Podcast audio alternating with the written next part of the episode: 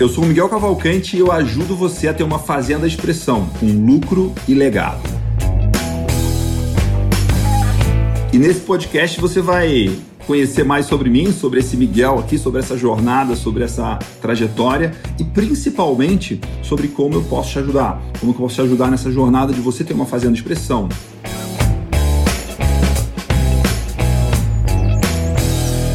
Olá, seja muito bem-vindo ao podcast do Agrotalento, que a gente convida pessoas que a gente gosta, respeita e admira para poder compartilhar um pouco da sua experiência, da sua história, da sua trajetória e que a gente poder trocar aqui aprendizados aqui nesse processo. Hoje eu tenho um convidado muito especial lá de Goiás, Matheus Rezende, né, aluno do Agrotalento, faz parte do nosso grupo de Mastermind, uma pessoa com experiência de trabalho em família, com representação, com atuação comercial, a parte técnica, né? Apaixonado por nutrição e por gado de corte.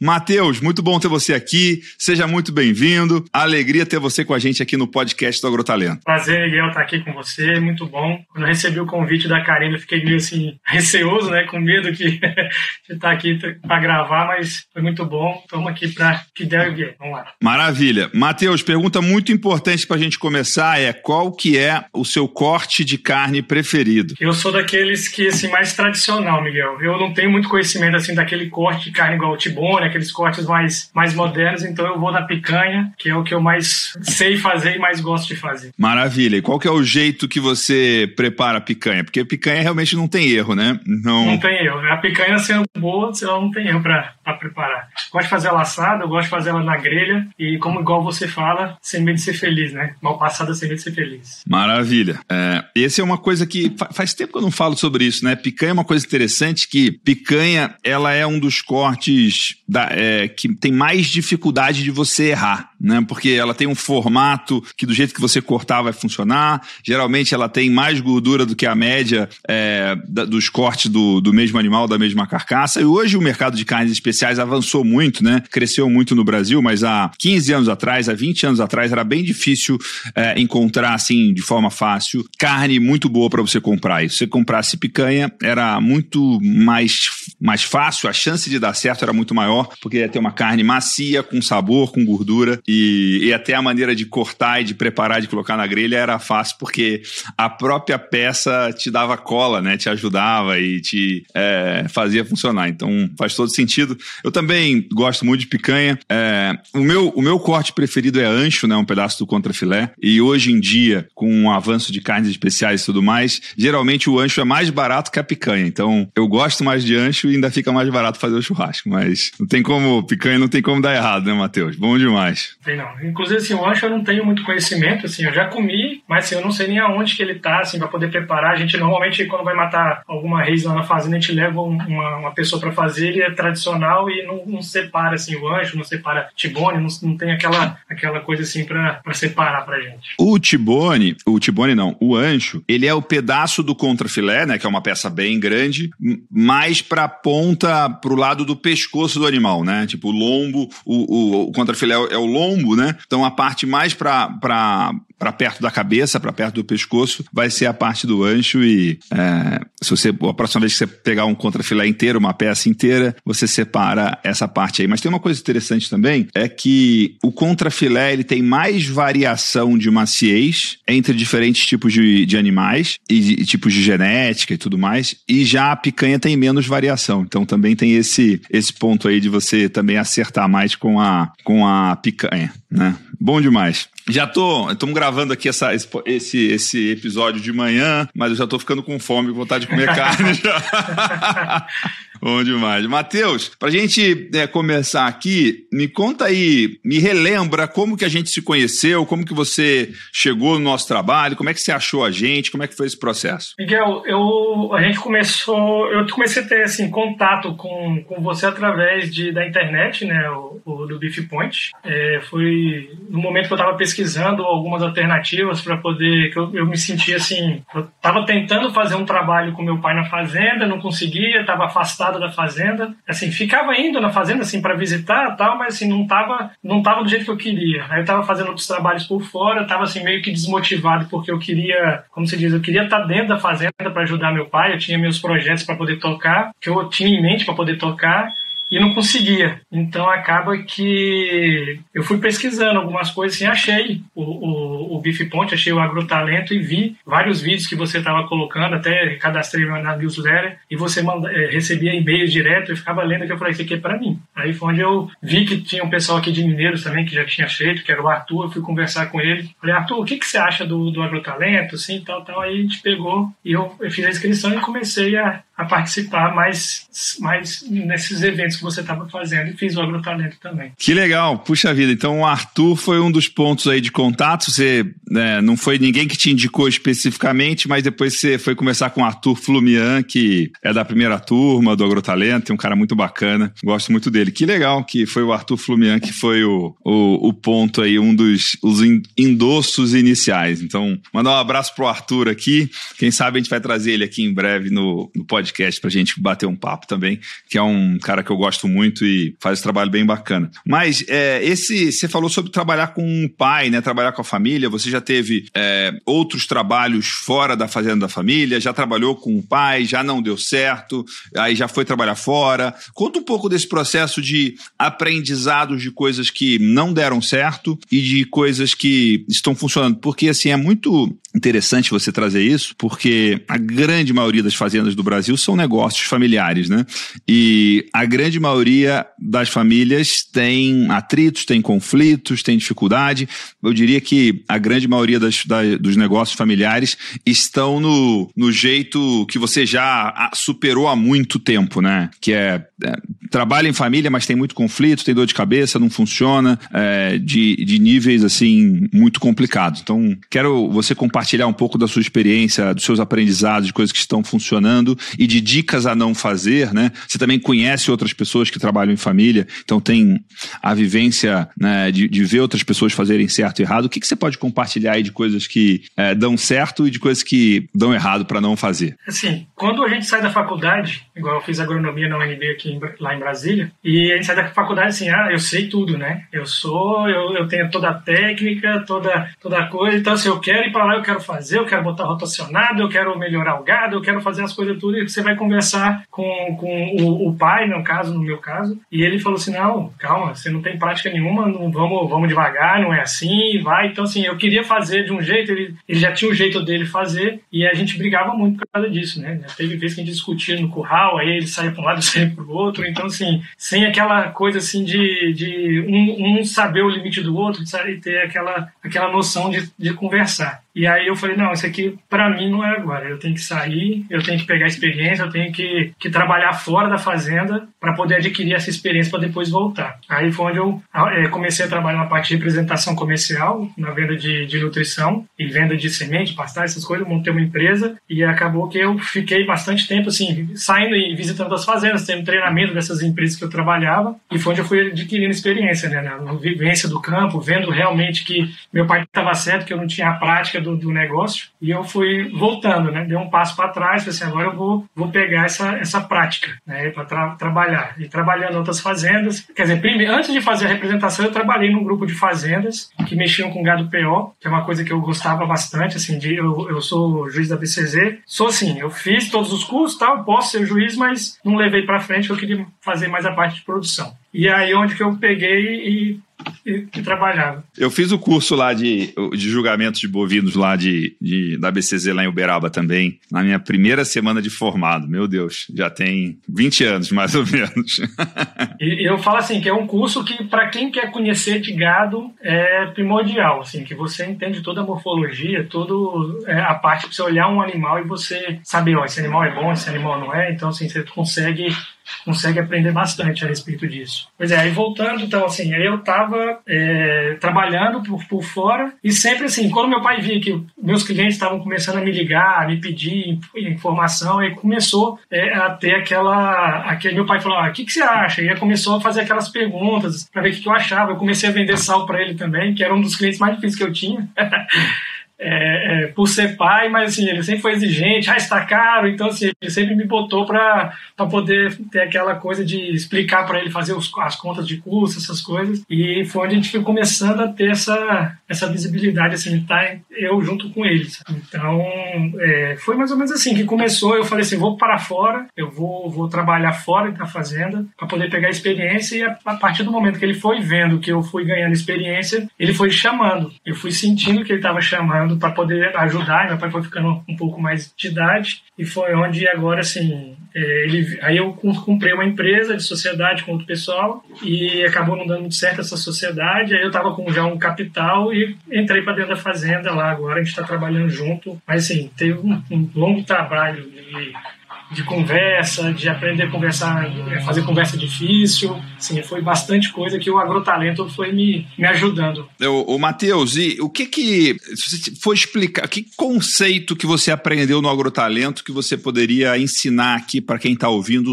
que funcionou para você no trabalho com a família, no trabalho com o pai, em tocar o um negócio, nesse, nessa questão de harmonia familiar, de resultados de um negócio familiar? Assim, tem algum, alguma coisa que, que você se lembra que você quer quer deixar, né? Você é aluno do agrotalento faz tempo, né? Então, mas se tiver algum conceito que você possa ensinar, porque a gente também quer que quem está ouvindo isso aqui aprenda coisas, né? Consiga tirar coisas daqui, né? É, então, se tiver algum, algum conceito que você consegue passar, seria legal a gente poder tratar dele aqui. Assim, o ponto de virada para mim na relação com meu pai foi aprender é, a enxergar o negócio do lado dele, pela, pela visão dele. Porque ele, ele comprou a fazenda, ele não, não, não foi herança. Meu pai trabalhou e comprou fazenda. Então, assim, ele foi, foi uma coisa dele. Ele conquistou aquilo, né? Então, é, eu chegar do nada, vou querer mudar aquilo que ele conquistou. Então, aquilo era o, era o bebezinho dele, no caso, né? Então, foi o, o, um ponto de virada foi eu começar a entender a fazenda como do lado dele, pensar com, com o pensamento dele. E aí, a outra coisa foi a conversa difícil, né? É você ter é, chamar ele para conversar, saber o momento certo de tá, ter essa conversa, porque tem hora que não dá para a gente conversar, a gente quer conversar, mas tem hora que não, a gente escolheu o melhor momento. E foi eu falei assim, é, e aí, o que, que você espera de mim aqui na fazenda? Eu pegar um feedback dele para saber qual que era a opinião dele, porque se ele falasse não, eu quero ter essa fazenda aqui para mim, eu só quero isso e não quero não quero quero um hobby, não quero nada. O que, que eu ia querer fazer lá? Eu ia embora, né? Então eu tinha que entender qual que era galera. A, a, real necessidade dele comigo lá na fazenda e qual era o desejo dele também. E aí, a partir disso, a gente foi traçando é, é, trabalhos e, e, e objetivos para dentro da fazenda para a gente estar tá conseguindo trabalhar junto. Que legal. Esse, esse ouvir o pai, entender o outro lado é uma coisa muito interessante, né? Porque, e aí isso é engraçado como você falou, né? Quando a gente sai da faculdade, é o momento que talvez você tenha menos experiência profissional, né? Porque você está recém-formado, mas é o momento que você tem mais certeza de que você sabe tudo, né?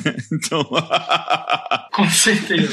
É, então, é, é, o momento que você menos sabe, mais acha que sabe. Isso é o, o, um, ponto, um ponto importante aí que acontece, né? Isso me lembra uma outra coisa que é o. É, tem coisas que você sabe que não sabe. E tem coisas que você nem sabe que existem que você ainda não sabe, né? É, isso aconteceu com você, de você, ao passar do tempo, trabalhando na fazenda, trabalhando com seu pai, trabalhando com gado, trabalhando com compra e venda e recria engorda de gado é, de você puxa, você perceber, puxa vida, isso aqui eu nem sabia que era um problema, isso aqui eu nem sabia que era uma questão, isso aqui era, eu nem sabia que eu tinha que saber sobre isso. Aconteceu isso com você em algum momento? Eu falo que aconteceu, sim, com, com certeza aconteceu. Uma coisa que eu tô lembrando muito é, é, o conversar com pessoas, né? Isso daí, assim, que acaba que você, ah, eu tô na fazenda, você pensa assim, ah, eu tô aqui e, e posso tocar do, do, meu jeito e tal, mas você tem que saber lidar com, com gente, né? A gente tem uma fazenda pequena, né? uma fazenda grande, então a gente só tem um funcionário, de vez em quando a gente contrata temporários, mas eu estou em contato direto com outros criadores, que a gente compra gado, pessoal de leilão, então assim, o, relacionamento que você tem que é, levar para com outras pessoas, com banco, com fornecedor, com tudo, então assim, a gente é, acaba que a gente enxerga agora, eu hoje enxergo agora de outra maneira. Então eu tenho que trazer essas pessoas para estar junto com a gente, para a gente ter um, um relacionamento melhor, até conseguir algum desconto, alguma coisa assim, para ah, oh, Matheus, o pessoal me liga, Matheus, ó, estamos tendo uma promoção aqui que essa promoção tá diferente. Então, você acha que vamos, vamos conseguir comprar? Tal? A gente fez, faz uns pacotes, alguma coisa assim, para poder, poder ter um melhor, uma melhor, uma, como assim, um melhor custo, né, hoje na pecuária. Então, eu falo que o maior coisa assim que eu vejo é, é o relacionamento com pessoas. Muito legal. E o que, que você tem de, de dicas sobre relacionamento com pessoas que você pode compartilhar aqui, quem está é, assistindo aqui? O que, que tem alguma coisa que que você acha que é legal e tal? Assim, uma coisa que eu tenho uma facilidade é de entender um pouco a outra pessoa, sabe? Você saber o que a outra pessoa está sentindo. Tem vezes que você vai conversar com alguém, com, é, é, eu, eu gosto muito de ouvir, né? A pessoa. Você ouvir, entender, ver um pouco o jeito que a pessoa tá e você, é, a partir disso daí, você conseguir tomar a decisão que você vai fazer, né? Muitas vezes, ah, o vendedor quer te vender uma coisa. Você vê que, ouvindo o jeito que ele está falando, você vê falando, não, isso aqui não é uma oportunidade interessante. Então, eu acho que muito é ouvir, entender o que a pessoa está querendo te dizer. Isso é uma coisa que é curioso, porque vai ter gente que vai escutar você falando isso e vai falar assim: ah, mas isso é simples, isso é óbvio, né? Isso aí eu já sabia. É, provavelmente tudo bem, você já sabia, mas será que você já faz, né? É, a pessoa que está escutando aqui talvez já sabe, mas ainda não faz. E esse é, você fazer efetivamente de escutar, de escutar atentamente, de escutar ativamente, de prestar atenção no que a pessoa está falando, de prestar atenção de como ela está se sentindo, de como ela está se comunicando, né? A expressão corporal da pessoa naquele processo, é, se ela está confortável ou não, se ela está animada ou não, se ela está feliz ou não, se ela está chateada, se ela está cansada, se ela está é, incomodada com aquela conversa, isso tudo comunica muito, né?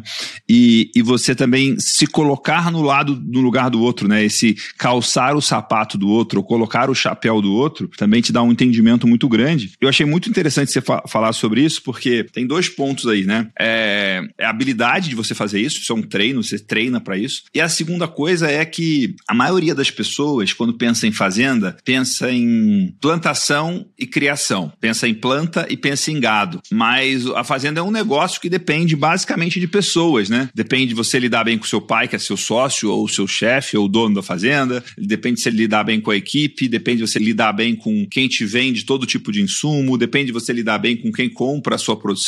Então, você precisa, antes de entender de gado, entender de, de soja e de milho, de sorgo ou de capim, você precisa entender de gente, né? Você precisa ser bom em lidar com gente, se relacionar com pessoas, e isso faz toda a diferença. Isso é outra coisa que a gente trata profundamente no agrotalento e tudo mais, mas não se aprende na faculdade, né? Então, isso é, é muito interessante, essas demandas e essas questões e essas necessidades, né? Porque a parte técnica, você conhecendo pessoas, você consegue levar a gente para fazenda e, e, e, ter. Eu sou muito, eu, eu gosto da parte técnica, mas meu ponto de virada mesmo foi ver pessoas, ver até até não, peço, não pessoas propriamente assim, até eu, né? Assim, o Matheus. Que, que o Matheus precisa? Que, que, qual que é a demanda que o Matheus tem? Qual que é o, o que, que eu preciso melhorar em mim mesmo, não parte técnica, mas em mim mesmo para poder levar esse negócio para frente? Que a parte técnica você contrata alguém, a pessoa vai lá e faz, né? Mas e o Matheus, como é que ele vai melhorar? Hoje eu estou pensando muito mais nisso, assim, eu estou procurando muito mais ler a respeito de, de autoconhecimento do que a parte técnica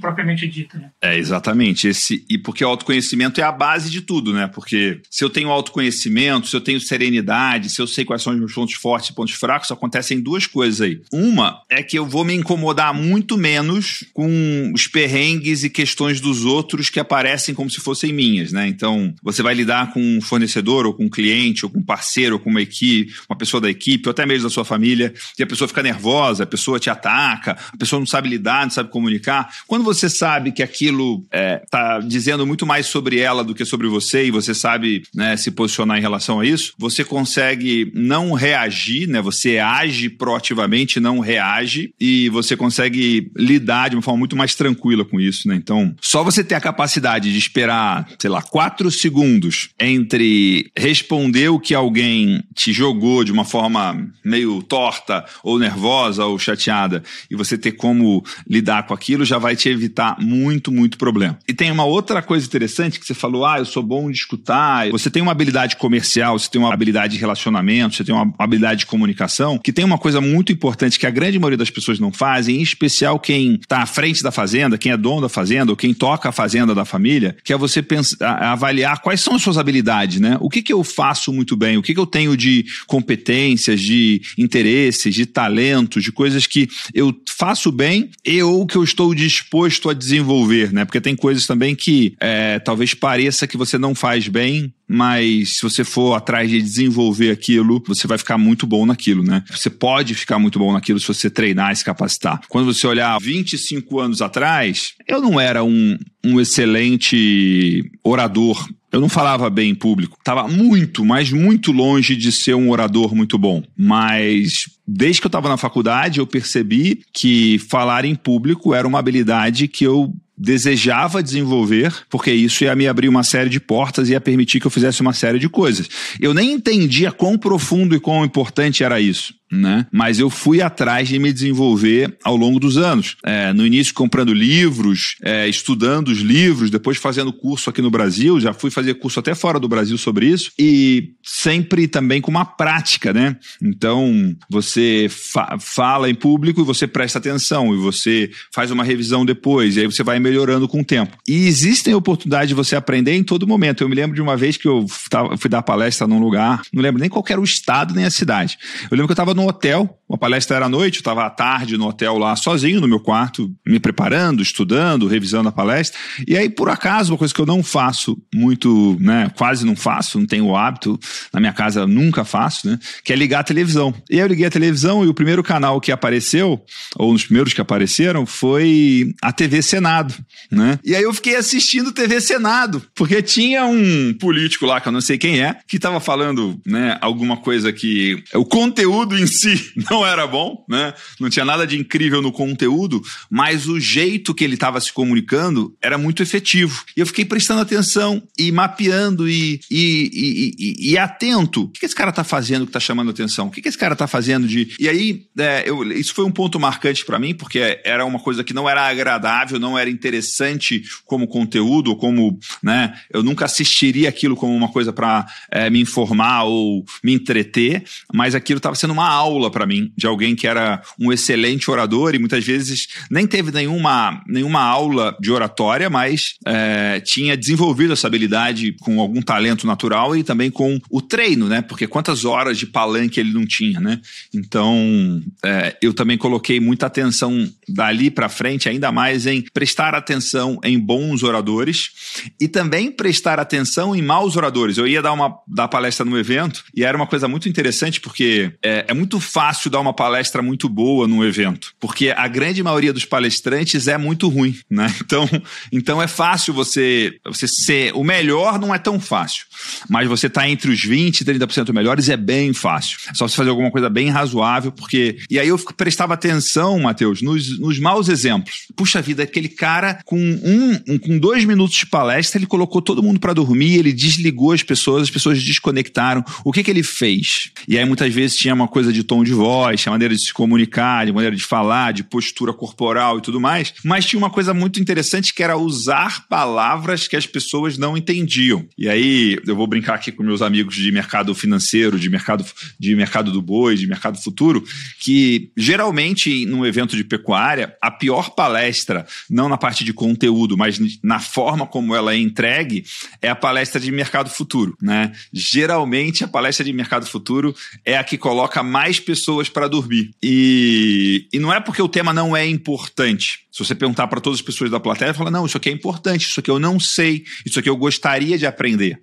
Só que aí a pessoa, come, o palestrante começa a falar sobre aquele assunto e fala de um jeito, já começa a falar um monte de palavras em inglês, que a maioria do público não fala nada de inglês, e, e aí o cara não entende aquele início. E aí, como ele já começa a não entender, é muito fácil ele chegar e falar: puxa vida, isso aqui não é para mim, não. Isso aqui é muito difícil, isso aqui eu não vou dar conta, isso aqui eu não vou fazer. E aí, o palestrante que tá ali para vender a ideia e o peixe e o trabalho dele, e também trazer um conteúdo que vai ser importante e relevante para quem tá assistindo, ele não consegue nem prender a atenção das pessoas, porque ele comete uma série de erros logo no início. E aí você pode aprender com esse processo todo. Isso não é só sobre oratória, né? Isso é sobre qualquer coisa, né? Então, você está atento ao que está acontecendo e ao que as pessoas que estão tendo resultado ou não, coisas que estão indo bem ou não, você prestar atenção e desconstruir o que cada um está fazendo de bom pode te ajudar muito nesse, nesse processo, né? E até falando sobre isso, assim, o que, que você tem visto nesses últimos um ano, vai? Um ano e meio? O que, que você tem visto que você mais tem aprendido sobre tocar o negócio que você toca hoje, que é o negócio de gado dentro de uma fazenda que é do seu pai, tem o gado seu, tem o gado do seu pai. O que, que você tem aprendido sobre o negócio? O que, que você tem, ao ver outros exemplos, outras situações, o que, que você pode compartilhar aí de aprendizado sobre o negócio gado, sobre o negócio fazenda? É assim,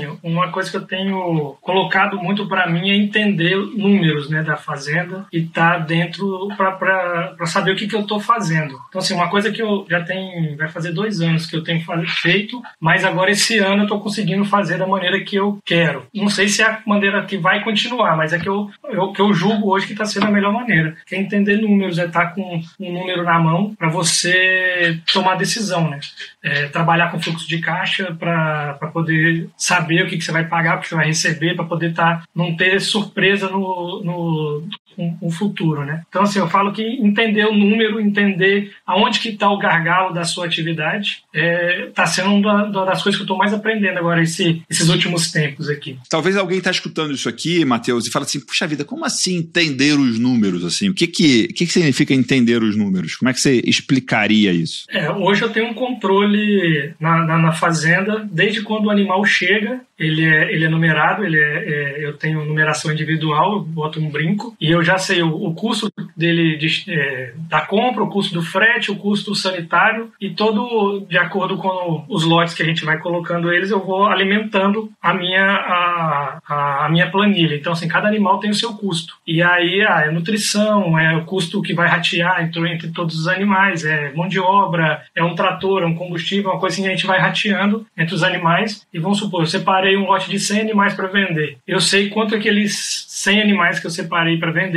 me custam hoje. Aí eu pego e vou fazer a minha, a minha conta. Ah, eu quero ganhar quantos por cento por mês de rentabilidade para poder ser um negócio interessante. Ah, então, meu preço de venda, vou tentar atingir esse, esse valor. Então, é onde eu estou conseguindo fazer tudo. Assim, alimentar. Hoje eu tenho uma conta separada para fazenda, né? Então, assim, eu consigo gerir melhor essa, esse negócio. Eu separei tudo, né? Conta pessoal, a fazenda hoje me paga um salário e não, né? Tudo, tudo separado, né? Como se fosse eu fosse um empregado da, da do meu negócio. Isso é muito interessante, Matheus. E o que que você, o que que você fazia de diferente? Se você for olhar o Matheus antes de ter esse entendimento, antes de ter essa visão, antes de ter essa maneira de tocar, o que que você lembra assim de três pontos mais importantes que você fazia diferente que hoje você vê, puxa vida, esse não era o melhor jeito? Não, assim, que era tudo bagunçado né? Mas eu tinha minha conta da fazenda, era a minha conta pessoal. Ah, eu tô com dinheiro na conta. Ou já, eu acho que eu posso comprar uma caminhonete. Aí você vai lá e compra a caminhonete. Ah, então hoje não. Hoje a, diferença é que eu falo assim, eu posso, eu posso fazer esse investimento? Eu posso é, comprar um, um, vagão, agora eu comprei agora esses dias para poder começar a tratar do gado agora na seca, quando começar a secar. Então, assim, eu consigo ter essa noção melhor do, do, do que eu posso fazer ou não. Ah, eu quero ampliar, eu, eu preciso ampliar, eu preciso fazer um outro rotacionado para aumentar a quantidade de gado ou não. Então, assim, é, tudo a, a, facilita demais isso daí. Então, essa, essa bagunça que era antes de da minha conta pessoal, ah, tinha dinheiro, mas a, ah, é, é, não era o meu dinheiro, né? Não era o lucro, não era o que eu podia gastar. Então acaba que você, ah, tem dinheiro aqui, não, vou fazer isso aqui, vou fazer essa, essa despesa aqui. Então acaba que você per, um pouco aquele controle de como você pode gastar ou não aquele capital que tem ali na, na sua mão. Isso é muito simples e muito importante, né? Se você não tem isso que o Matheus está falando, trata de ter o quanto antes, que isso vai mudar o jeito de você tocar a fazenda e vai evitar que você perca dinheiro que você não pode perder ou que custou, deu muito trabalho para você conquistar, né, para você fazer, para você recuperar. Então isso é faz muita diferença isso. Né? Então é um, um, aprendizado muito interessante isso, Matheus. Que legal que você que você trouxe isso, né? Vamos voltar na questão trabalhar com o pai. O que, que você. Quais são as três dicas que você dá para quem tá, trabalha com o pai na fazenda? O que, que você tem aí de três recomendações, de três dicas, três aprendizados desse seu processo? É, uma coisa foi que eu falei antes, né? Trabalhar fora para ganhar experiência e ter outro, outra vivência de empresa, outra, outro conhecimento de como trabalhar. Porque você sai, tá trabalhando junto com o pai, tem aquele jeito da, da fazenda do pai e acaba que você é, vai, vai levar aquilo para frente. Mas se você trabalhar e ter outra, outra visão de empresa, outra visão empresarial, outra, outras pessoas para você conviver, isso ajuda demais. Outra coisa é, é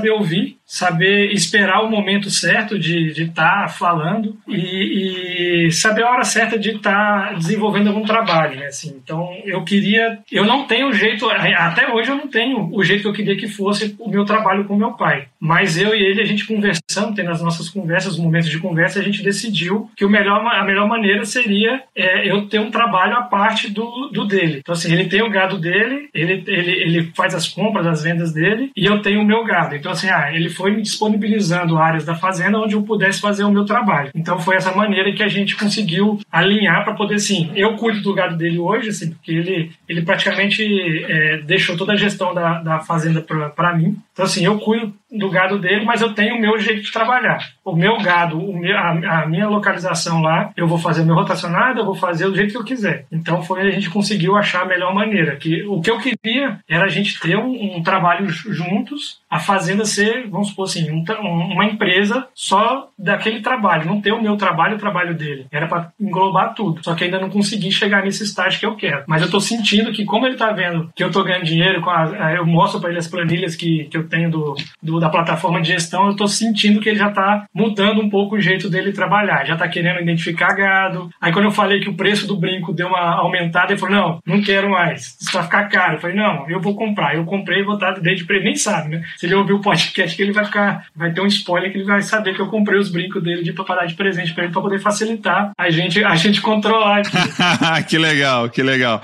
É um baita presente isso, né? Porque aí você faz, fica fácil, isso é uma dica, é uma coisa muito interessante, que legal que você está trazendo isso, que é o é, fazer, fazer ficar fácil a pessoa dar o passo, né? Você sabe que o brinco é, é, vai gerar um resultado diferente, mas ele, por algum motivo, ele não comprou essa ideia ainda, ele não comprou o brinco, ele não, ele não ele acha que não vale a pena. Aí você fala, não, não, deixa que eu, eu dou espaço para você, né? Eu vou comprar os brincos e, e aí você começa a tocar e na próxima e diante, se você achar que não vale a pena, você não compra mais, se você achar que vale, você compra, mas fica muito mais fácil dele dar esse passo e tudo mais. Que legal que você que você fez isso, é, vai ser um baita, baita presente, né? É, uma estratégia. Né? Não, é, é uma, uma estratégia, né? É uma estratégia que eu tenho feito, inclusive, assim, para ele sempre falou para mim, Matheus, para aumentar a quantidade de gado aqui na fazenda, você tem que melhorar a água. A gente tem que melhorar a água. Eu falei, não, então tá, eu vou melhorar a água. Aí eu falei para ele assim, o que, que a gente pode fazer? Ah, buscar, que a gente tem uma, no, no, fundo da fazenda tem um, um ribeirão que daria para puxar água.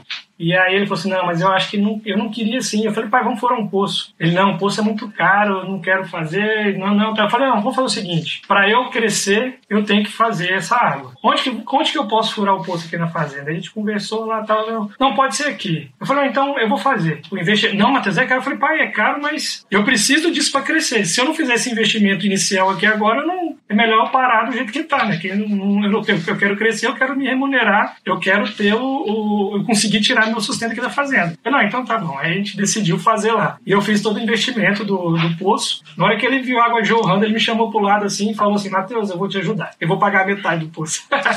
então assim, ele não queria, mas ele pegou e falou assim: não, vou pagar metade do poço. E agora eu tô encanando a água lá na fazenda para poder conseguir fazer nos modos do rotacionado isso daí. Que legal. Matheus, é uma coisa interessante que você fez, né? É, olha só, que bacana. O seu pai, ele escolheu te ajudar pagando metade quando ele viu a água jorrando. Mas, olha só que interessante você teve a capacidade de ver a água jorrando antes do poço estar furado, né? Você conseguiu visualizar os passos, visualizar a mudança, visualizar o caminho que você ia fazer. Olha, para fazer isso, isso, isso, uma das, das etapas é furar esse poço. Então, e aí você viu que para tudo acontecer para frente, esse poço tinha que acontecer e você investiu antes de ver a água, né? Então, isso é uma habilidade muito interessante de você desenvolver, que é a capacidade de enxergar de visualizar, de planejar, porque tudo de incrível que, que existe no mundo, alguém pensou antes, alguém visualizou antes, alguém enxergou antes, antes de estar tá pronto. E aí foi atrás de planejar, de construir, de fazer a planta, de fazer o desenho, de levantar o dinheiro e tudo mais, mas alguém visualizou antes de fazer, né? Então, que legal que você fez isso. Esse exemplo também é muito, muito interessante, né? Então, você está envolvendo o seu pai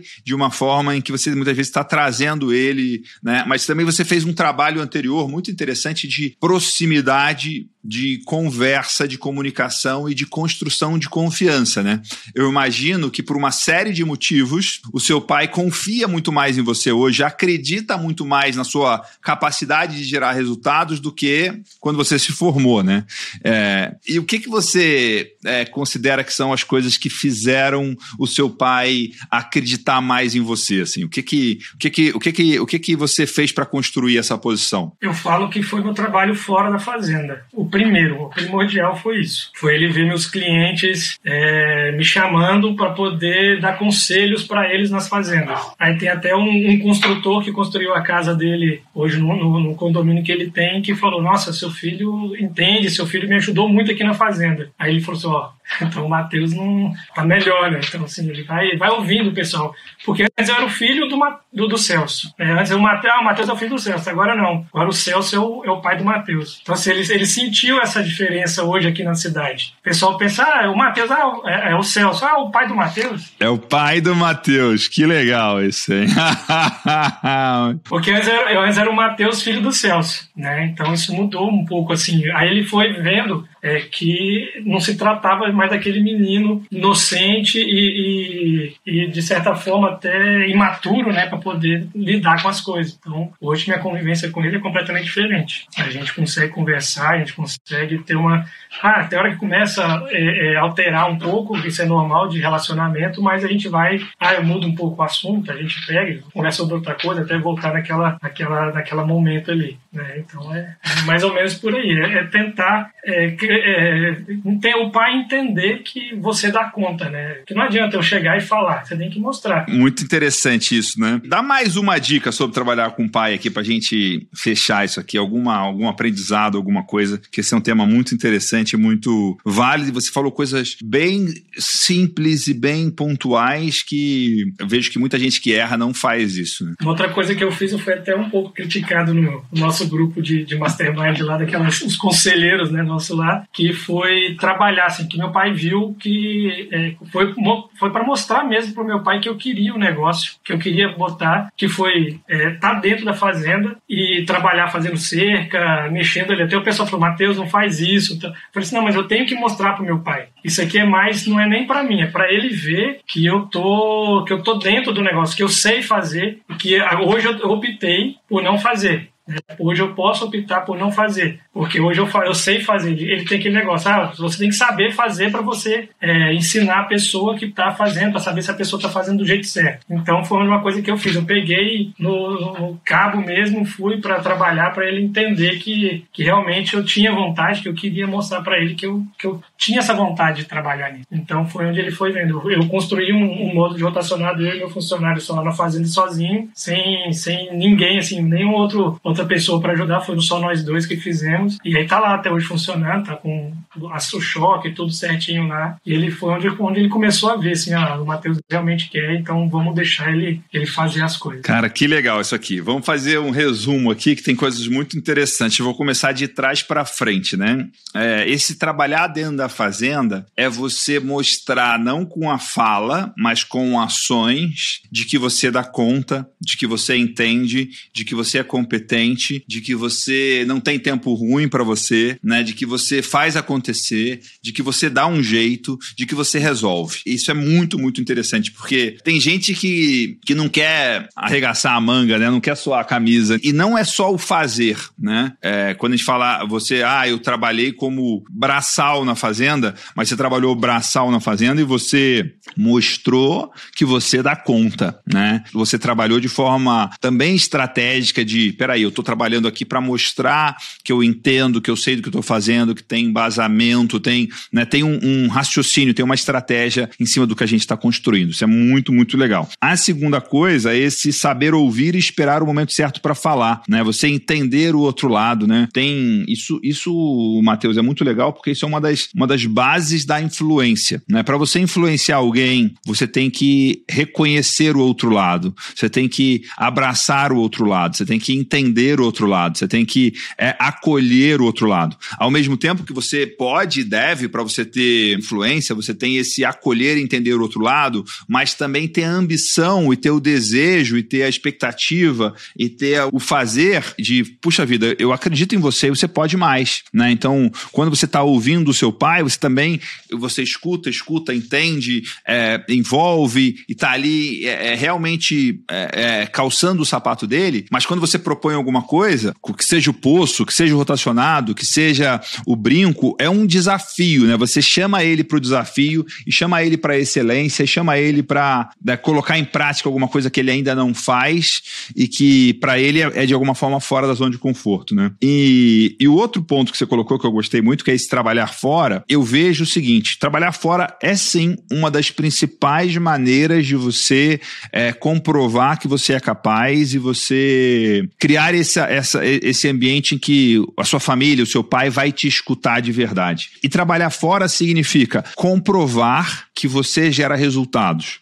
né? Comprovar o seu VPM, né? O valor profissional de mercado. Se, se o Matheus foi contratado para trabalhar em algum lugar e deu certo, gerou resultado, primeiro ele foi contratado, então ele tem competência competi, competindo com outras pessoas e, e as pessoas escolhem, é, escolheram contratar ele. Então, puxa vida, o Matheus deve ter alguma habilidade, deve ter alguma capacidade. Não é porque ele é filho de alguém, sobrinho de alguém, neto de alguém que ele está ali trabalhando trabalhando, ele alcançou o lugar dele. Então, esse é, competência, valor profissional de mercado e habilidade de gerar resultados. Né? Se você gerou resultado em outros lugares, é, isso, isso muda de figura. E você contou uma história que é muito interessante, que eu convido todas as pessoas que é, trabalham na família, é que você procure construir isso, né? Que é o que você falou. Um conhecido do seu pai falou: Ah, o Mateus me ajudou muito. O Mateus entende muito. O Mateus conhece disso, né? Então esse,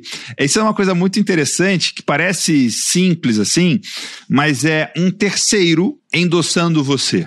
E se alguém que o seu pai respeita e admira, isso vai mudar de figura o jeito como ele te olha. Porque fala, pô, mas fulano não tem por que falar bem do meu, do meu filho para mim desse jeito, né? É, não é, é, ele tá falando do Mateus não como um menino, né? E muitas vezes os nossos pais, eles veem a gente como um menino. A gente, né, a gente foi um menino para eles e deixar de ser menino é um processo, é uma tem uma transição aí. E isso é uma coisa que na sociedade moderna nem tem tanto mais uma não tem uma dinâmica, não tem rituais de transição, né? A gente não tem é, em, em inúmeras tribos e sociedades do passado, sempre existiu um ritual de transição de menino para homem. Né? Em muitas tribos, por exemplo, indígenas, era uma coisa de você se provar guerreiro, né? você se provar caçador, de você se provar capaz de fazer coisas de homem. E isso é uma coisa muito interessante porque a gente tem filho também e de alguma forma a gente vai ter que construir isso, né? De como que a gente ajuda os nossos filhos no momento certo, é, deixar de ser menino e virar homem e muitas vezes o ajudar vai ser ajudando menos, né? Vai ser dando menos na mão deles e colocando mais é, desafio, né, para eles. E, e esse processo, você está falando aqui, eu estou lembrando do meu processo, né? Quando eu me formei, é, eu comecei a trabalhar no Beef Point, né? Comecei a é, me envolver no Beef Point e com o tempo, eu me lembro assim, com mais ou menos, sei lá, um ano e meio de Beef Point, eu fui num evento em. Era um evento em Araçatuba, era um evento da Associação de Novilho Precoce, era um evento que foi um evento importante naquele ano. E o meu pai foi comigo nesse evento. E nesse evento eu conhecia várias pessoas e eu conheci várias pessoas pessoalmente que não me conheciam pessoalmente. E o meu pai, junto comigo, algumas pessoas ele conhecia, outras pessoas ele não conhecia. Então é, foi muito interessante ver pessoas me elogiando para o meu pai. Foi interessante ver pessoas é, me tratando como profissional, porque eu era um profissional. Tipo, eu era a pessoa que estava à frente do Point, estava fazendo um trabalho bacana e tudo mais. Por mais que eu fosse super inexperiente, super ingênuo, mas eu estava fazendo um trabalho ali, né? E, e acho que aquele foi um dos pontos de virada na, na relação com meu pai ali, de porque foi um momento em que meu pai viu, puxa vida, tem inúmeras pessoas aqui do mundo da pecuária que eu respeito, que eu admiro, que são pessoas que sabem o que estão fazendo, e eles estão tratando meu filho de igual para igual, né? É, é, muito curioso esse processo. Mas isso, e eu não, não foi é, é, aquilo ali foi só uma consequência de uma coisa que eu vinha fazendo, que era me dedicar, trabalhar, me empenhar, ser capaz de gerar resultado, ser uma pessoa de valor, ser um profissional de valor. E as pessoas ali, elas não estavam é, puxando saco, não estavam me badulando, nada. Eles estavam, tipo, é, simplesmente interagindo comigo profissionalmente. E eu estava tratando eles como adultos e eles estavam me tratando como adultos. E talvez o meu pai não me visse ainda como adulto, não me visse ainda como homem, não me visse ainda como profissional. E ao ver várias pessoas me vendo e me tratando como adulto, como homem, como profissional, é, mudou a maneira dele, é, mudou a maneira dele de olhar e de pensar. E aí eu me lembro de duas pessoas específicas que é, uh, que meu pai tem apreço por elas e admira essas pessoas, e as pessoas virem falar pro meu pai, puxa vida, o Miguel tá fazendo um trabalho muito bacana no Beef Point, parabéns, né? Então foi uma coisa muito é, interessante curiosa é, de ver isso acontecer, mas é, foi, foi uma coisa que a gente constrói, né? que a gente vai, enfrenta e faz. Então é muito, muito legal você trazer esse, esse tema, esse assunto e essa visão aí de que é, que é legal. Você quer compartilhar mais alguma coisa sobre trabalhar com o pai? Já falei aqui bastante bastante. Uh, o que, que, você tem de, de comentário sobre isso? Assim, fácil não é. Né? Se for do desejo de, de da pessoa que estiver ouvindo trabalhar com o pai, estar tá dentro do, do negócio fazenda da família, é, é entender qual é a necessidade que ele tem, né? Você está junto com ele. Eu tomei essas estratégias por conta de um perfil que é o perfil do meu pai, né? Ele, ele, ele, não, ele, ele é muito seguro com as decisões dele, que meu pai, ele, ele veio do nada, assim, meu pai nasceu numa parteira na fazenda do onde meu avô trabalhava, né? Então, o que ele tem hoje ele conquistou ralado. Ele não foi fácil para ele chegar onde ele, o que ele tem hoje. Então eu, eu vi que eu tinha que entender qual que era o jeito dele para traçar as minhas estratégias para poder atingir aquele o que eu queria. Então eu falo que não é porque eu fiz desse jeito que deu certo. Eu acho que a pessoa tem que entender qual que é o perfil do pai, qual que é o perfil da pessoa que está dentro do, do que está mandando, assim, que está dentro da hierarquia ali do, do da fazenda, para poder saber como como é a melhor maneira que ela vai levar aquilo ali para ela. Né? Como é que ela vai conseguir atingir aquele, aquele objetivo. Que eu vejo que tem muita fazenda hoje, grupos igual a GAP, né? Que tem um trabalho bacana de, de sucessão. Né? E uma das coisas é começar por baixo e subindo de acordo com o desenvolvimento de cada um. E trabalhar. O negócio é não ter preguiça e, e trabalhar, arregaçar a manga, ir para evento, conhecer pessoas. Quanto mais pessoas você conhecer e conversar, mais experiência vai adquirindo para poder estar tá fazendo a sua, o, o, seu jeito né, de trabalhar. Muito legal. É, vamos entrar aqui no, no tema negócio, recria e engorda de bovinos. Né? É, a gente está vivendo um momento, que é um momento de é, preços altos, né, de aumento de preços, de ciclo de alta de preços, e desde o ano passado, mas especialmente esse ano, é um ano muito desafiador para quem faz compra recria, engorda e venda de bovinos. E você, uma das coisas que você mexe é exatamente com isso. O que, que você pode compartilhar de aprendizados, de reflexões sobre esse, é, esse negócio nesse momento tão desafiador? É, uma coisa assim que eu optei hoje por fazer por conta da, da localização da minha fazenda, por conta de de coisas assim que eu optei não engordar mais hoje, né? Por conta de custo, de produção, por conta de algumas coisas aconteceram com um rendimento que eu não, não, esperava no frigorífico. E por conta de só ter aqui na minha região um frigorífico só para eu poder vender, eu optei por trabalhar só com a parte de recria. Aí eu consegui aumentar a quantidade de clientes que eu posso vender. Não tenho um só cliente, né? Eu não tenho. Aqui, no, aqui em é uma figa. Eu não tenho só uma figa. Eu tenho. Hoje, se eu for pegar meu WhatsApp aqui, que eu mando vídeo do meu gado, dá mais de 120 pessoas que possam, que está aqui na minha rede de contatos, que possam comprar meus animais. Né? Então, eu optei por fazer essa recria. Aí o pessoal fala, ah, mas a reposição tá cara. você tem que andar. Né? O negócio é andar, identificar e, e ter a sua, a sua conta é, bem, bem definida, o seu custo de produção hoje bem definido para você saber se aquele animal ali pode é, vai ser viável você comprar ele ou não. Né? Então é, é você ter a volta aqui negócio dos números, né? Você tem que ter os números bem, bem certos na sua mão para poder você conseguir saber se esse gado, se esse lote pode, posso comprar ou não. Ah, o animal é bom mas o preço dele não está bom, então ele não me serve. Se planilha para tomar decisão de compra e de entrar nesse negócio é muito interessante e ao mesmo tempo é muito raro, né, Matheus? Quantas pessoas você conhece fora do Mastermind é, do Agrotalento que, que, que usam isso? Quantas pessoas na sua região aí, né? É, e aí, fala um pouco mais sobre como era a sua cabeça antes de tocar esse negócio desse jeito e como é a sua cabeça hoje, assim. Como é que, como é que é, como é que é a, a, o jeito de pensar antigo e o jeito de pensar novo? É, antigamente você queria ter, é, você não pensava, né? Você viu um animal, um lote bonito, ah, esse aqui é o preço de mercado dele, e aí você, ah, eu posso pagar um pouco mais, então assim, ah, o cliente quer um pouco mais, e você pode, ah, eu vou pagar. Eu lembro até hoje que eu conversei com o Ricardo Reis uma vez no, no evento, e eu falei para ele que estava com os animais muito bons, tá? ele falou, Matheus, cuidado. o animal bom é o que você faz negócio ruim. Que você chega na fase, uh, esse animal, esse, esse bezerro é bom.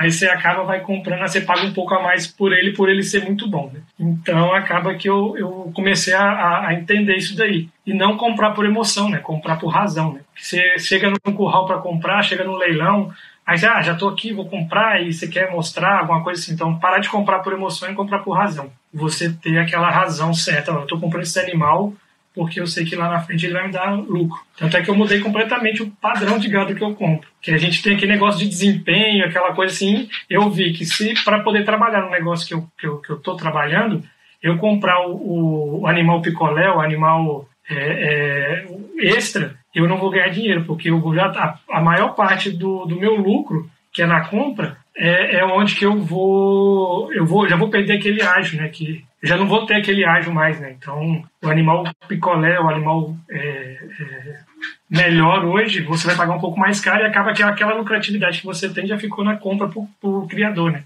Então, eu optei por comprar um animal de qualidade um pouco inferior, tratar bem dele, deixar ele bonito, fazer ele ficar um animal bem apresentável e passar ele para frente para poder comprar. Então, assim, eu consegui agregar valor nesse animal que não, não, tão, não tem uma qualidade muito boa. Aí meu desempenho é, por animal cai, mas é, por desempenho zootécnico, mas o desempenho é, financeiro dele está sendo, por enquanto, não tem nada a reclamar. Saber olhar o negócio com o viés casando o zootécnico e financeiro é um dos grandes, é, grandes mudanças que faz com que o negócio tenha muito mais resultado, tenha muito mais lucro e, principalmente, deixe você praticamente blindado contra prejuízo. Porque o mercado de pecuária ele é um mercado multianual, né? E é um mercado de ciclos. Ele, o ciclo vai mudar em algum momento. Então, se você está comprando gado só porque ele é muito bom, só porque ele é muito bonito, só porque ele é, é, de uma genética muito boa, mas você não sabe fazer a conta de se esse gado cabe na sua fazenda, cabe no seu sistema, cabe no seu modelo, cabe nos seus custos, cabe na sua comercialização, você está passando um risco muito grande. Né? É, uma coisa que eu aprendi nesse processo, né, que eu também não sabia fazer isso, né, foi um processo do, de estar tá envolvido no agrotalento, de estar tá envolvido no Beef Point, de estar tá andando com muita gente boa da pecuária e procurando. É, é, tudo que a gente fez, é, isso foi uma, uma, uma revisão para mim, Matheus, muito recente de tudo que eu fiz na minha vida profissional até hoje, tudo que eu fiz, tudo que eu fiz na minha vida profissional até hoje, sempre já foram as coisas mais diferentes possíveis, mas sempre tinha uma pergunta central. A pergunta central é: o que faz a diferença de verdade dos resultados de uma fazenda? O que, que gera resultado de verdade? E hoje né? Essa resposta, essa pergunta tem várias respostas, né? Tem a parte técnica, tem produtividade, tem, tem gestão de pessoas, tem habilidade, profissionalismo capacidade e autoconhecimento do dono. Mas um dos pontos chaves hoje, para mim, que está muito claro, é a estratégia de negócio. É você entender claramente qual negócio você está. Você falou, ah, eu gostava, eu gosto de Nelore PO, de gado PO. Gado PO é um negócio bem diferente de recria de machos para engorda mexe com pasto, mexe com ração, mexe com gado, mas é um negócio totalmente diferente. E aí, quando você aprende a fazer a conta que blinda o prejuízo, que te previne prejuízo e amarra o lucro, muda muito é, de figura. Né? E aí, uma coisa que eu aprendi nesse processo é que não existe gado caro ou barato. Quando alguém comprou um gado muito caro, que, é, que assim, um preço muito alto, preço recorde, a minha a minha pergunta, o meu comentário, primeiro, eu não emito opinião sobre isso. Ah, sobre, puxa vida, fulano pagou caro, puxa vida, vale a pena. A minha pergunta é, é uma pergunta, que é, qual foi a conta que você fez para comprar esse gado? E muitas vezes, um gado que parece ser muito caro, naquela fazenda, naquele produtor, naquele sistema de produção, na capacidade que ele tem de vender aquele gado depois e tudo mais, aquele gado que é muito caro, a conta faz muito sentido. E mas o que me incomoda é quando você pergunta qual foi a conta e o cara gagueja para responder. Ele nem sabe que ele tinha que fazer uma conta, né? né? E essa conta tem a ver com preço de compra, tem a ver com custo de produção mensal da fazenda por cabeça, tem a ver com ganho de peso mensal por cabeça da fazenda, tem a ver com a data final de abate, né, a data de abate, que tem a, e, e, essa data de abate tem a ver com que, que peso de gado você comprou, quanto que o seu gado ganha de peso por mês, e aí você pode estimar quando que você vai vender. E aí quando eu vou vender, você pode estimar qual que é o preço que eu vou vender esse gado por arroba e qual que vai ser o faturamento. E aí com isso eu consigo estimar a margem, né, é, desse dessa operação. Quando você faz compra gado já olhando para o futuro, porque a maioria das pessoas olha para o passado, né? Ela ela vê qual é a relação de troca, ela não olha para o futuro. Quando você faz esse negócio olhando para o futuro e fazendo conta e tendo o pé no chão, isso muda radicalmente a maneira de dar certo ou dar errado. Isso é uma das. Eu vejo que isso é um dos das grandes mudanças de quem está no Mastermind, de quem está no Agrotalento hoje, né? Porque a versão do Agrotalento 2020 e 2021 já inclui isso, né? Quando você fez o Agrotalento lá atrás, em acho que 2016, não tinha isso no Agrotalento, mas hoje tem, graças a a gente ter aprendido nesse processo né? Graças ao Gilberto ter do Mastermind ter ensinado isso no Mastermind, mostrado como ele fazia, a gente pedido permissão para ele para colocar todo esse conteúdo, planilha e material dentro do Agrotalento. Então hoje isso está no Agrotalento também. Essa mudança para mim, se você mexe com gado, essa mudança é uma mudança chave para você tocar um negócio com muito mais resultado, com muito mais segurança, com muito mais embasamento, com muito menos chance de ter prejuízo e muito mais chance de ter lucro e de ter lucros bons. Mas o ponto chave aqui para mim é o maior valor disso é diminui radicalmente, quase zera a sua chance de ter prejuízo. Com certeza. Com certeza. Você tendo essa, a conta sua na mão, saber quanto que você vai gastar nesse animal, saber por quanto você vai vender, ter uma previsão mais assertiva de quanto você vai vender, facilita muito a, a sua compra. Né? Você entender qual é o tipo de animal que você vai comprar. Ah, pode ser que, inclusive até uma, uma ideia que meu pai me deu no meu negócio, que eu sempre converso com ele e, e tento entender, foi mudar um pouco o, o, o tipo de gado de, é, de acordo com a época do ano eu eu eu tô começando agora com esse negócio meu, então assim, eu tive um pouco de dificuldade de vender esse mês passado um, um lote de animais. Demorou mais do que o costume. Ele falou, Matheus, se você tivesse boi magro de 13 arrobas hoje para vender, você tinha vendido muito mais rápido. Eu falei, ah, então há três, quatro meses atrás eu tinha que ter comprado um animal um pouco mais pesado para eu ter esse animal hoje para poder para poder vender. Então, a gente vai adequando de acordo com a época do ano também. Isso é uma coisa interessante que foi uma coisa que meu pai percebeu e me falou, e eu acho que ele está coberto de razão nisso daí. Muito bom, que legal. É, Agora uma pergunta sobre, sobre o Mastermind, Matheus. O que que você, é, o que que mais te marcou no Mastermind até hoje? Assim, o que que você pode compartilhar de um aprendizado, de uma reflexão, de uma mudança do jeito de tocar a sua fazenda, o seu negócio? O que que você que você tem de, de, ponto mais marcante. É sempre interessante escutar essas, essas histórias aí. É assim.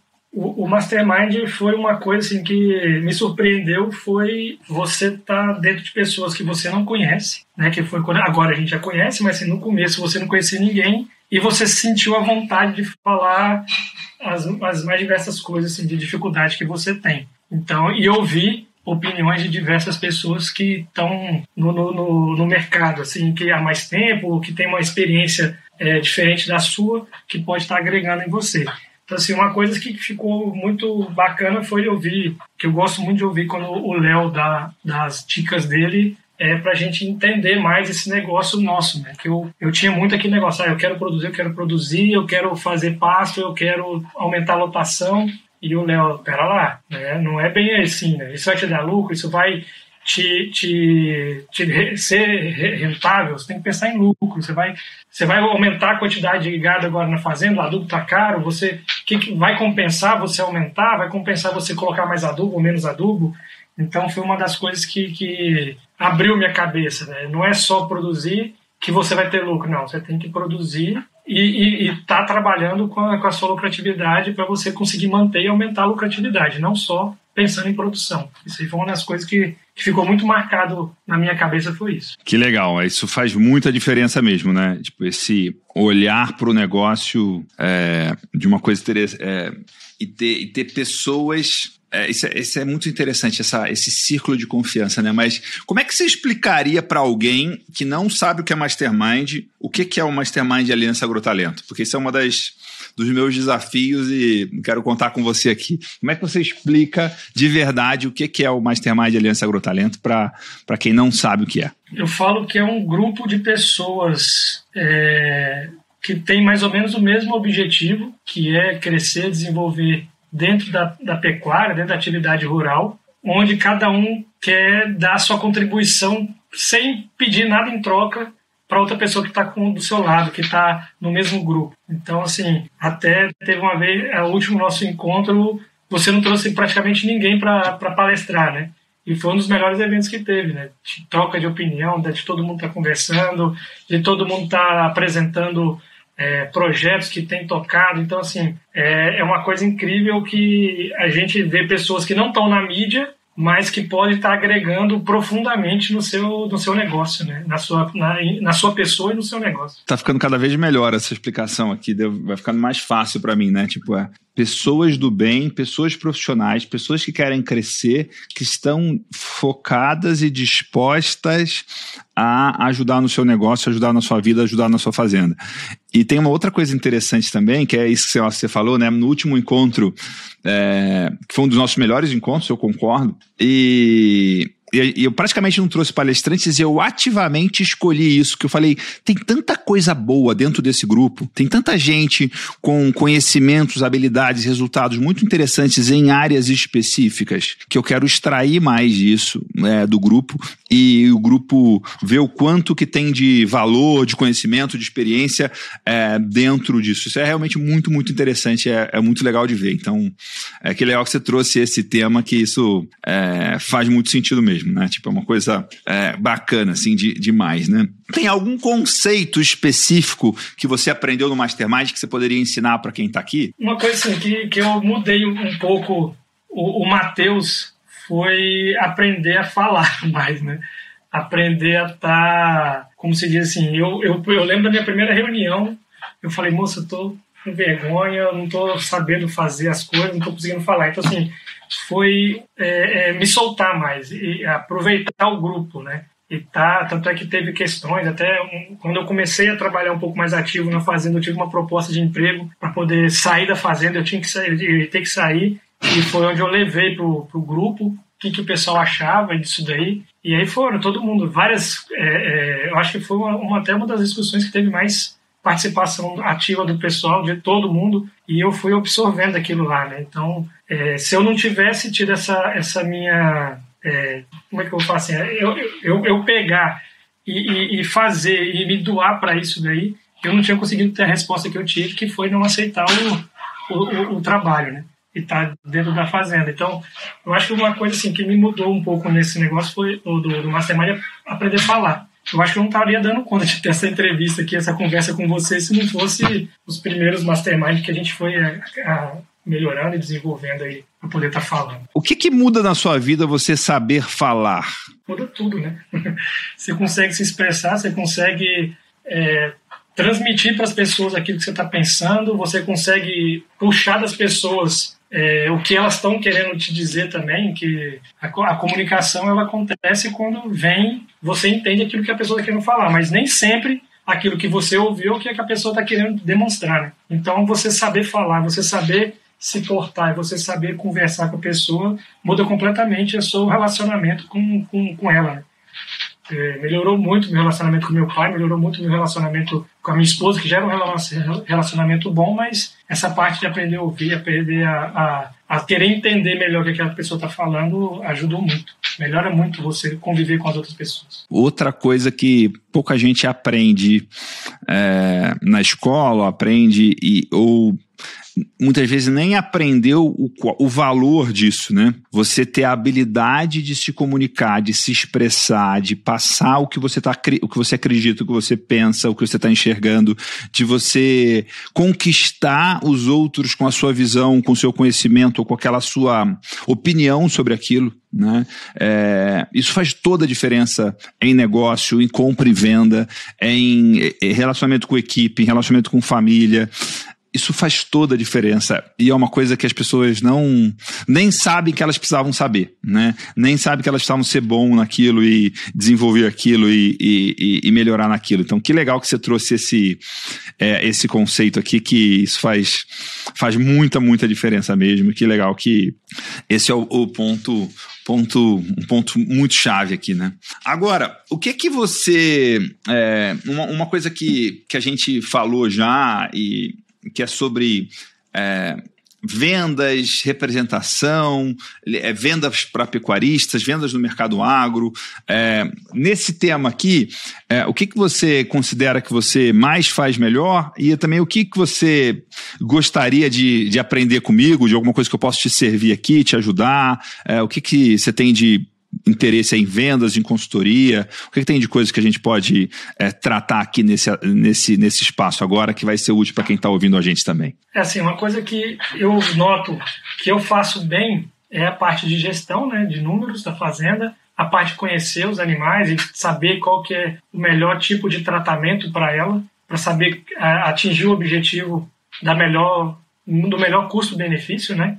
E uma parte assim que, que eu preciso, que eu quero para o meu futuro, porque eu sei que agora esse trabalho que eu estou tendo aqui na fazenda vai ser um trabalho que é, é sementinha. Né? Eu, eu, não vou, eu não preciso ficar 100% do, do, do, do meu dia, do meu, do meu foco voltado para a fazenda. Hoje eu consigo ficar uma semana, dez dias sem na fazenda, que meu funcionário sabe do jeito que eu quero as coisas e ele vai e a gente vai conversando. A gente tem WhatsApp, tem maneiras diversas maneiras de você estar tá comunicando com a pessoa. E eu sinto que eu posso levar essa, esse meu jeito de trabalhar para outras pessoas, né? Então, onde hoje eu quero, eu estou até fazendo um curso de pós-graduação de produção para poder melhorar essa parte técnica e tá me, me pegando a parte, atualizando, né? E uma coisa assim que eu vou, que é uma coisa minha no futuro, é estar tá tentando trazer essa parte mais para as outras pessoas, né? Para tentar vender uma consultoria, tentar é, é, que, que, as pessoas entendam o meu jeito de trabalhar para poder estar tá agregando também para o trabalho das outras pessoas. Eu vejo que isso é muito carente. Eu participo de alguns grupos de, de WhatsApp, grupos de Instagram, e eu vejo que a, a, falta de conhecimento hoje no meio rural é, é muito grande. A gente pensar ah, isso é básico, isso é fácil de você adquirir, é você entrar na internet, você ter isso daí, mas a, a, eu, eu, sinto hoje que o, o, o, meio rural é muito carente ainda de informação. E eu, tinha, eu tenho vontade de trazer isso daí, de ajudar o pessoal a construir, porque minha fazenda é pequena. Eu não preciso ter uma fazenda grande para eu viver da fazenda ela eu consigo extrair da, da, da fazenda para poder me viver dali. Eu não preciso ir para a cidade, eu, eu posso depender, eu posso viver da fazenda. E é isso que eu queria uma ajuda até, a gente conversa, eu botei no nosso, na questão do Mastermind isso daí. É como gerar essa autoridade para poder conseguir vender esse tipo de serviço. Maravilha. Matheus, assim, autoridade, a coisa que mais gera autoridade é simples, mas não é fácil que é resultados. Quanto mais você tiver resultados, mais autoridade você vai ter. Agora, o ponto do resultado é que você tem que ter um resultado que interesse o cliente que você quer se posicionar com ele. E você tem que conseguir falar numa linguagem que ele consiga entender, que faça sentido para ele. Então, e aí o que você tem que colocar de atenção nisso é você prestar atenção no que você fala e como as pessoas respondem a isso. Por exemplo, você já deve ter ouvido falar o termo pecuarista carregador de arruelas. Sim, esse é um termo que quem é aluno do agrotalento, quem está de alguma forma próximo da gente, sabe o que é, sabe o que significa e sabe o custo, o problema, o prejuízo de você ser. Né? O pecuarista carregador de arruelas é um pecuarista que trabalha muito e que faz muita coisa, só que faz muita coisa que não é o mais importante. Então, a metáfora máxima disso é que ele pega a caminhonete dele, sai da fazenda, vai até a rua, vai até a cidade para comprar uma arruela, vai em diversas lojas, cota diversos preços de arruela, negocia a arruela, compra a arruela e traz a arruela de volta. Né? Então ele, em vez dele fazer uma série de outras coisas que são essenciais para o negócio dele dar certo, que tem a ver com negociação, que tem a ver com compra das coisas mais caras, com venda do gado, com gestão de equipes, com gestão de pessoas, com entender e dominar o mercado para saber quando ele vai vender o gado, ter mais mais clientes para o gado dele, né? criar processos para a fazenda dele, criar um plano de harmonia e de sucessão com a família. Uma série de coisas extremamente importantes. Ele acabou dedicando um grande tempo do dia, da energia, do, do, do tempo dele para comprar uma coisa, para carregar uma coisa de baixíssimo valor. E isso é muito comum entre pecuaristas.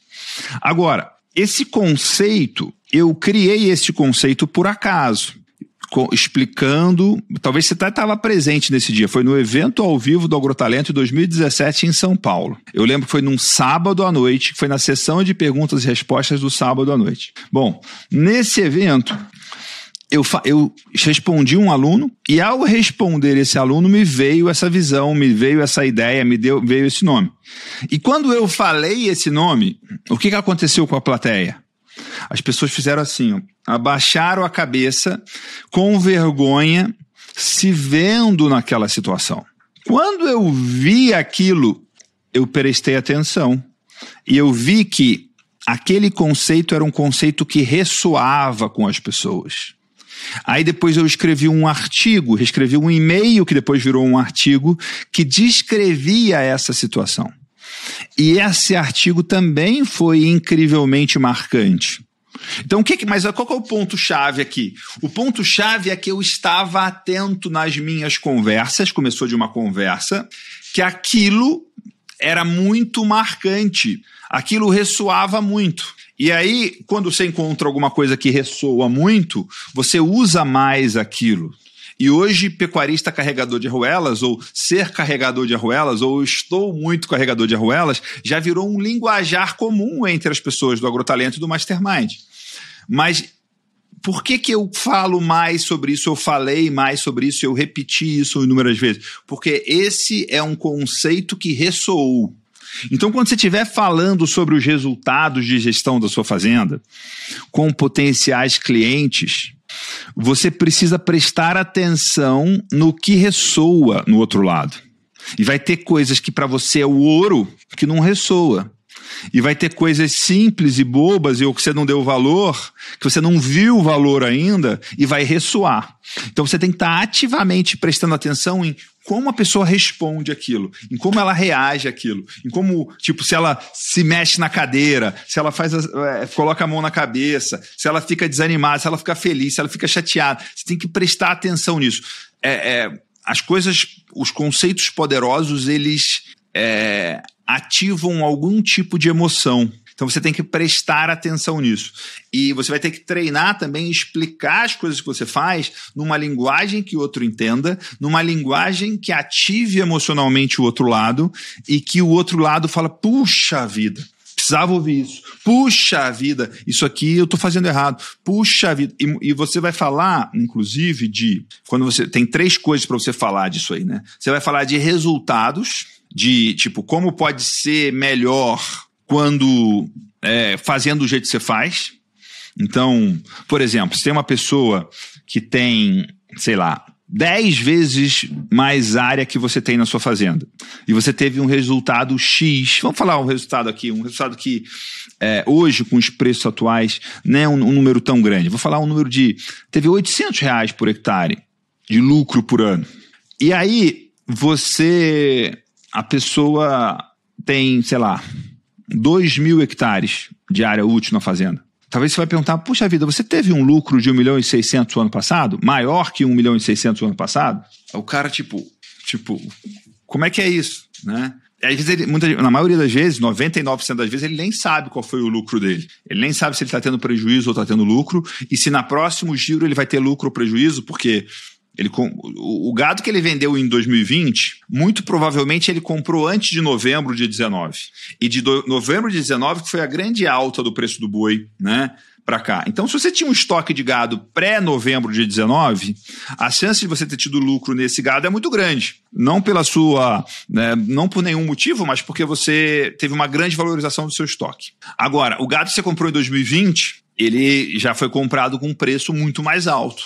Então, você ter resultado está muito mais desafiador e vai depender muito mais da sua capacidade de gestão, da sua habilidade de compra, da sua habilidade de venda, de sua eficiência operacional dentro da fazenda. Você tem que pensar e você tem que primeiro, entender o que, que você faz efetivamente na sua fazenda que gera dinheiro e treinar, treinar como? Experimentar, explicar o que você faz, prestando atenção no que vai reagir na pessoa, o que, que a pessoa vai prestar atenção, o que, que vai capturar, o que, que vai, tipo, fazer ela é, é, falar, puxa vida, isso aqui me chamou, isso aqui me incomodou, isso aqui eu não estou vendo, isso aqui é um ponto de atenção. Então, é esse tipo de coisa que você vai fazer nesse, nesse processo. Mas o ponto-chave aí é você mostrar resultados. Né? E aí tem uma outra coisa que eu vou te chamar a atenção aqui, é que talvez uma, a maneira mais cara de você vender esse seu produto de consultoria, esse seu ajudar outros produtores a terem resultado parecido com o que você tem hoje, é você não propor uma consultoria, mas você propor ficar sócio com eles no acréscimo de resultados. Né? Talvez pode ser um caminho aí muito interessante de você é, construir um negócio que vai dar muito certo é, para eles e para você, porque você está envolvido. Né? Agora, quando você vende consultoria, você vai numa fazenda e você orienta o que a pessoa tem que fazer e você não é responsável pela execução. Então você cobra menos e você é menos responsável. Quando você fica sócio, você entrega muito mais, você acompanha muito mais e você é muito mais responsável pelo resultado. Então, quando você vai, vai fazer nesse modelo que eu estou te sugerindo, você tem que tomar cuidado com duas coisas. Primeiro, você vai poder atender menos gente, porque você vai estar mais em cima e você vai ser mais dependente do resultado da pessoa. E o resultado da pessoa depende de uma série de fatores que são externos a você. Então, para você ter resultado nesse formato, uma coisa muito chave que você vai ter que fazer é o cuidado em selecionar clientes. Esse vender consultoria, se você vender para cada cliente que, dá, que não faz o que você falou para ele fazer, o seu prejuízo existe, mas ele não é tão grande. Mas quando você vira sócio de alguém e ele não faz o que tem que fazer, o seu prejuízo é muito grande. Então, o conceito de você selecionar o seu cliente ideal fica ainda mais importante nesse processo. Né? Então, cuida muito para isso, que isso vai fazer muita diferença, vai ser muito importante. Né? Então, esse é um, um ponto é, chave aí sobre é, como vender e, e, seleção de cliente vai ser um, uma coisa chave. E, e, aí, tem uma outra coisa também, que é o seguinte: você é, nem precisa de muitos clientes. E, porque você vai precisar, com um, dois clientes, um cliente grande, você já resolve. Que, o que, vai ser um cliente grande? Você vai multiplicar o tamanho da sua fazenda, operando na fazenda de outro, com o dinheiro de outro, mas com a habilidade, com a competência. Né? Então você pode virar um gestor de uma fazenda maior. Né? É, só que todo esse processo você vai ter que fazer de um jeito que é você vai ter que a pessoa vai ter que pedir, ela vai ter que comprar, ela vai ter que solicitar. Não é uma venda que dá para você fazer goela abaixo, que dá para você pressionar e forçar a pessoa a fazer. Porque se você fizer isso, inclusive vai dar a chance de dar errado, o processo de entrega do resultado vai também vai ser é muito grande. Então, cuida muito para ter uma pessoa que é efetivamente comprada nisso, que ela quer muito trabalhar com o Mateus, que ela acredita nesse modelo, que ela dá carta branca para você, que as coisas difíceis e incômodas que você vai fazer na fazenda junto com ele, ele comprou essa ideia. E não né? Como é que é? Já tem uma pessoa já que pediu. Foi da onde começou a surgir essa ideia. Então, é, mas quanto mais você tratar das dificuldades, dos perrengues e das dores que vão acontecer, mais chance do negócio ficar mais tranquilo, entendeu? Então, é, cuida que isso vai fazer muita diferença para você. Né? Faz sentido isso, né? É. Totalmente que era até uma conversa que eu tive com essa pessoa, ele falou assim, Matheus, vamos trabalhar junto, vamos achar uma maneira de da gente conseguir trabalhar. Porque eu acho muito interessante, eu vejo os seus números, eu vejo as coisas que a gente conversa. Ele, eu acho que ele me ligava quase que era uma vez por semana para a gente trocar ideia, né? Para eu explicar, para ver o que, que eu achava de alguma coisa assim. E acaba que foi você falou isso daí, foi uma coisa que despertou. Assim, é, eu trabalhar, eu posso trabalhar com ele dessa maneira. É uma maneira dele ganhar dinheiro e de outra também me remunerando e tendo um, um, um, ganho fora da minha fazenda, né? Ele está trabalhando com, com pecuária do mesmo jeito que eu gosto e, e com dinheiro e com a fazenda dos outros. Né? Agora, nesse processo também, é, cuide para você vender efetivamente o que você vai entregar. Porque quando eu falo em vender consultoria, um conceito que eu uso é taxímetro, né? o contador do táxi. Para só é justo eu fazer uma corrida de táxi quando a gente liga o taxímetro quando eu entro no táxi. Faz sentido isso? Não é justo eu entrar no táxi o taxímetro já está rodando. E não é justo também o taxímetro ser ligado só quando já tem um tanto da corrida acontecendo. Só que isso, quando eu falo de corrida de táxi, é muito óbvio, é muito claro, é muito preciso qual que é o momento que eu deveria ligar o taxímetro, o momento que eu devo começar a cobrança, ou o que significa o ponto zero da corrida. O ponto zero do trabalho, é uma corrida de táxi, é um serviço que alguém está me prestando, de me levar do ponto A até o ponto B. Então, é muito claro que o momento de começar a cobrar, ou o momento zero do serviço, é quando eu entro no táxi. Agora, nesse caso específico, você tem que definir e detalhar e criar um acordo entre as duas partes, você e o cliente, do que, que é o ponto zero. E o ponto zero, nesse caso específico, muito provavelmente é muito antes dele começar a ter resultado. Porque o ponto zero não é não tenho resultado hoje e vou ter resultado daqui para frente. O ponto zero é não tenho nem ideia de qual é o resultado não tenho medição nenhuma, não tenho controle nenhuma, não tenho entendimento nenhum do, do negócio que eu estou inserido. Eu tenho gado aqui, eu trabalho aqui, eu gasto aqui, mas eu tenho um domínio muito pequeno do negócio que eu estou envolvido. E isso custa muito caro, o risco é muito grande. Então, se só se eu entregar o mesmo resultado que ele tem hoje, que talvez seja pequeno, mas com controles, com domínio, com entendimento, com gestão, com números, isso já é uma grande entrega. Porque vai dar visão, vai dar tranquilidade, vai dar serenidade, vai dar controle. Ele efetivamente está em cima do arreio. Ele está com a rédea na mão da fazenda. E quando ele está com a rédea na mão, o fato de ter um resultado não tão bom hoje é, é uma informação só mas o negócio dele hoje está muito mais blindado ou é capaz de evitar prejuízos de uma forma muito mais completa. É capaz de aproveitar lucro e resultados de uma forma muito mais é, proativa.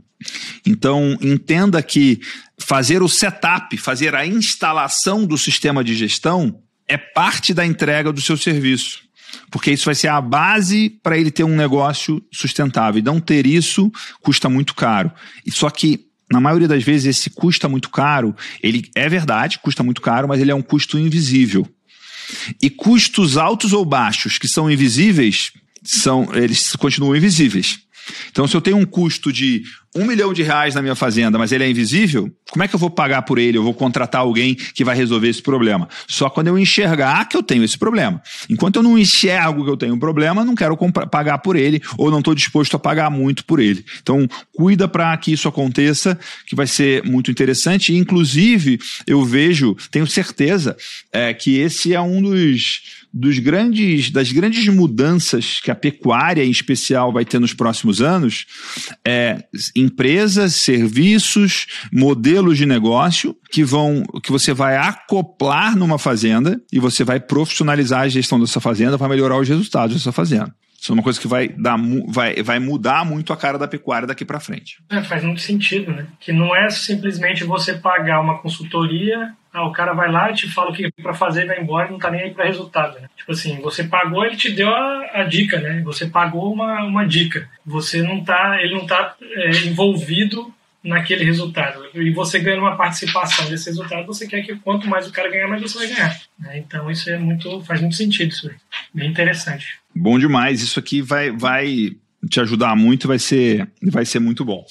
É, Matheus, o que que você eu quero convidar você a fazer um desafio para quem está aqui assistindo a gente. É um desafio de sair da zona de conforto, um desafio, pode ser grande ou pequeno, mas alguma coisa que a pessoa consiga começar a colocar em prática até sexta-feira da semana que vem. E alguma coisa que você acredite que vai ser bom para essa pessoa e que é, de alguma forma, fora da zona de conforto. O que, que você deixa de desafio para quem está assistindo aqui? Assim, eu tenho, a gente conversou muito sobre a parte de relacionamento com o pai e a parte de gestão, né? Então, eu vou deixar dois até dois desafios. Quem quiser fazer. Né, na parte de relacionamento com o pai, eu falo que é ter a conversa que foi o meu ponto de virada. É conversar com o pai e saber o que, que ele espera de você, qual que é o, o que, que ele espera é, do trabalho que você, que você quer ter na fazenda, que ele quer que você tenha na fazenda, na verdade, e qual que é o, o, o que, que ele espera para o futuro da fazenda, qual que é o objetivo dele. Que aí você sabendo isso daí, você vai ter condição de fazer, ah, então eu estou dentro desse objetivo ou não estou.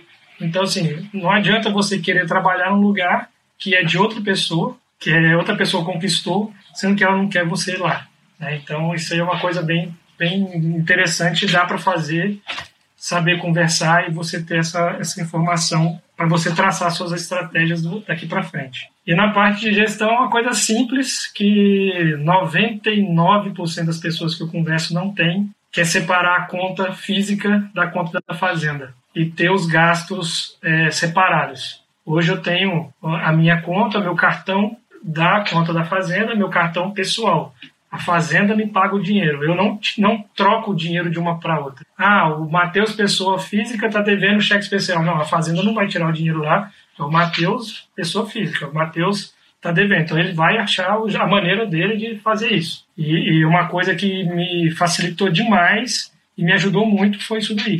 É, você, aí você consegue entender, você consegue separar a, as coisas. É, é simples de fazer, mas que 99 das pessoas que eu converso ninguém faz. Muito bom. E esse, esse desafio aí do, do pai, né, de ter uma conversa com seu pai e entender e, e escutar o que, que o seu pai espera de você na fazenda hoje, no futuro, o que, que ele espera, qual é a visão dele para a fazenda, o que, que ele espera é, dele da participação dele na Fazenda hoje no futuro vai ser a base. Isso, isso que o Matheus está trazendo de desafio é muito interessante, porque a base é o primeiro passo de você ter uma gestão profissional alinhada e harmônica e de resultados é, numa fazenda em que tem família envolvida. Né? E vai ser essa conversa é a base para você criar um acordo, né? um contrato de como vai funcionar o trabalho é, do, seu, do seu e do seu pai na fazenda. Então, Matheus, que legal que você trouxe tema aí? É onde começa tudo, né? É onde que você vai conseguir é, botar a estratégia toda, né? Você vai dividir papéis, você vai saber conseguir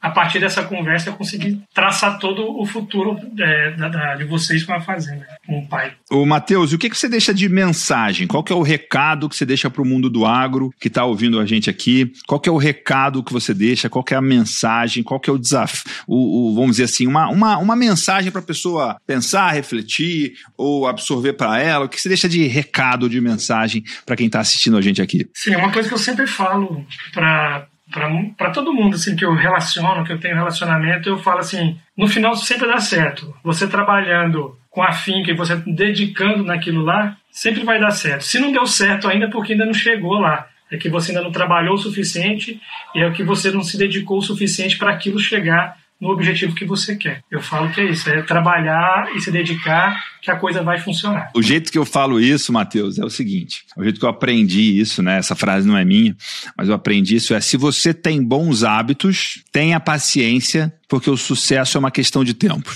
Se você, se o, resulta, o resultado é questão de tempo. Se você está todo dia plantando, todo dia contribuindo, todo dia gerando valor, todo dia trabalhando, todo dia melhorando, todo dia aprendendo, todo dia cada vez se cercando de pessoas melhores, se você está melhorando, está contribuindo, está fazendo todos os dias numa direção o sucesso ele vai vir. Então, ele é só você ter paciência porque ele vai acontecer. É, isso é, é muito. Siga em frente, siga fazendo. E como você falou, né? No final sempre dá certo. Se você não teve resultado ainda, é porque você não, não chegou no final ainda, não chegou, você não trabalhou o que precisa trabalhar, né? Muito bom esse, esse conceito, né? Não, não trabalhou o que tinha que trabalhar, não fez o que tem que fazer. E ao mesmo tempo que a gente pode ter objetivos fixos, mas o caminho que a gente vai fazer para chegar no seu objetivo, a estratégia, a trajetória, ele pode variar. E a gente vai aprendendo, né? Essa é a diferença para mim de resiliência e teimosia. Né? Teimosia é querer ir pelo mesmo caminho, resiliência é querer chegar no mesmo lugar. Né? O objetivo que eu quero chegar é o mesmo, não vou mudar, não vou diminuir, mas como eu vou chegar lá, eu vou aprendendo durante o processo, eu vou aprendendo é, durante essa jornada. Né? E eu quero convidar você que está assistindo aqui, ouvindo esse nosso podcast, que você faça um print aqui, está escutando no Spotify, Spotify, ou no iTunes, ou em alguma plataforma de podcast, ou assistindo no YouTube, onde você estiver assistindo, dá um print aqui, ou clica em algum botão de compartilhar aqui compartilha lá no Instagram, marcando mcavalcante, marcando o Instagram do Matheus. Matheus, fala qual que é o seu Instagram aí, para o pessoal te marcar. É, e aí eu quero que você faça esse print, faça essa marcação, faça esse compartilhamento, marcando eu e o Matheus, e deixe uma sacada, uma reflexão, o que, que você tirou de melhor desse, dessa nossa conversa aqui. Né? Fala o seu podcast, o seu, seu Instagram aí, Matheus, para quando as pessoas forem te marcar. É, saberem qual que é o seu, seu Instagram aí.